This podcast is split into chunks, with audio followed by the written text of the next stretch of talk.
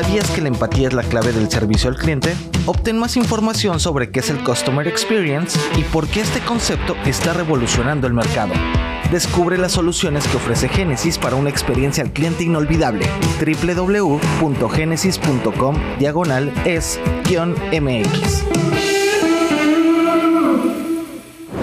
Es viernes y hoy hablaremos sobre la solicitud que hizo el ministro de Hacienda José Antonio Campo de discutir medidas para frenar la volatilidad del dólar en la sesión de Junta Directiva del Banco de la República de este viernes. También por qué la Fiscalía se involucró en la oferta pública de adquisición de Nutresa y cuál es la startup colombiana que cierra al no haber podido recaudar capital para seguir operando. Soy María C. Suárez y esto es La Estrategia del Día, edición Colombia.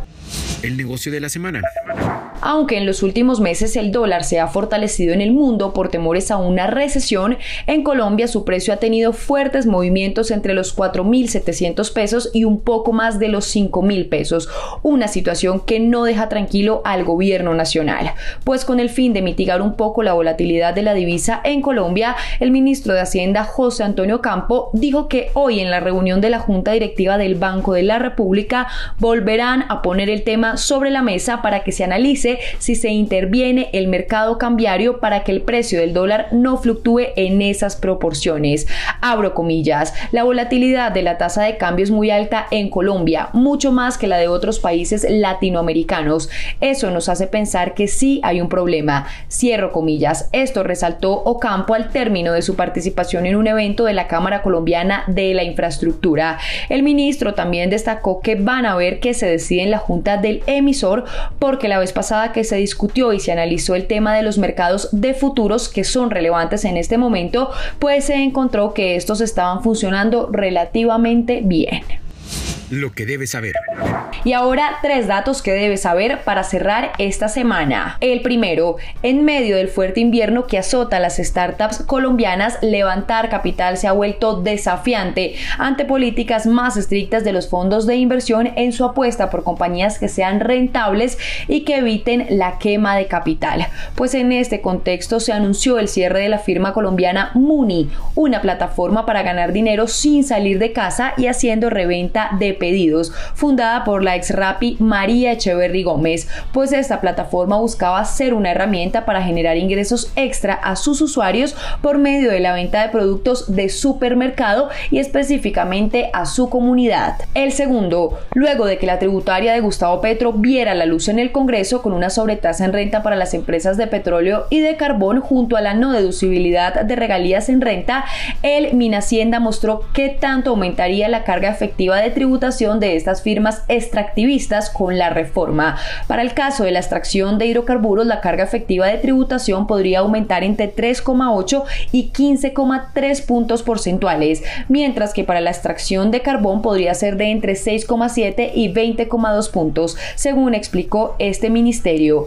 Y el tercero, la Agencia Nacional de Hidrocarburos es una de las entidades más relevantes del país en este momento debido a la importancia que cobrará la decisión final del gobierno Petro frente al futuro de la exploración y explotación petrolera, pues a pesar de ello la entidad cumple más de tres meses sin nombramiento en propiedad, por lo que todavía se encuentra a cargo el ingeniero mecánico Andrés Felipe Vitar. Sin embargo, ello estaría pronto a terminar. El gobierno nacional publicó en su portal de aspirantes la hoja de vida de Clara Liliana Guatame Aponte, geóloga y con maestría en ciencia y geología, con amplia experiencia en el sector privado y en el servicio geológico colombiano y quien llegaría a la entidad a ser la primera mujer en ocupar el cargo de la presidencia. ¿De qué estamos hablando? Hablamos de la Fiscalía General de la Nación porque este jueves informó que está investigando supuestas irregularidades en el reparto judicial de dos demandas civiles que interpusieron el Grupo Sura y Cementos Argos contra miembros de junta de este primer conglomerado y en el marco de la definición de la oferta pública de adquisición OPA de Nutresa, pues dichas demandas civiles fueron interpuestas por los representantes legales de Sura y de Argos y en contra de quienes votaron a favor de vender en la OPA, Andrés Bernal, Ángela Tafur y Jimena Lombana, quienes además representan los intereses de la familia Gilinski en la organización.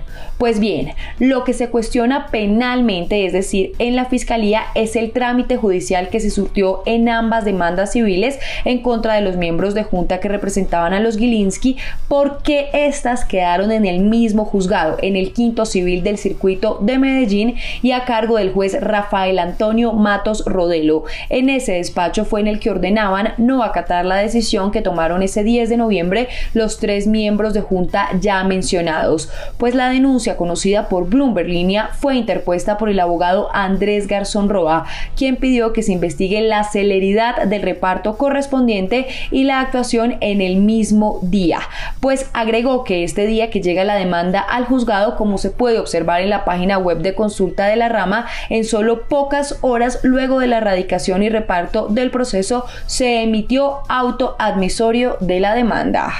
Recuerden seguir este podcast y activar la campana para recibir las notificaciones de cada episodio y así estar al tanto de lo que pasa con la economía y los negocios. Los invito también a que visiten bloomberglinea.com y a seguirnos en todas nuestras redes sociales. Regístrense en nuestra newsletter diaria Línea de Cambio para conocer el cierre de los mercados de divisas y no olviden que acá está la información independiente que une a América Latina. Nos escuchamos el lunes.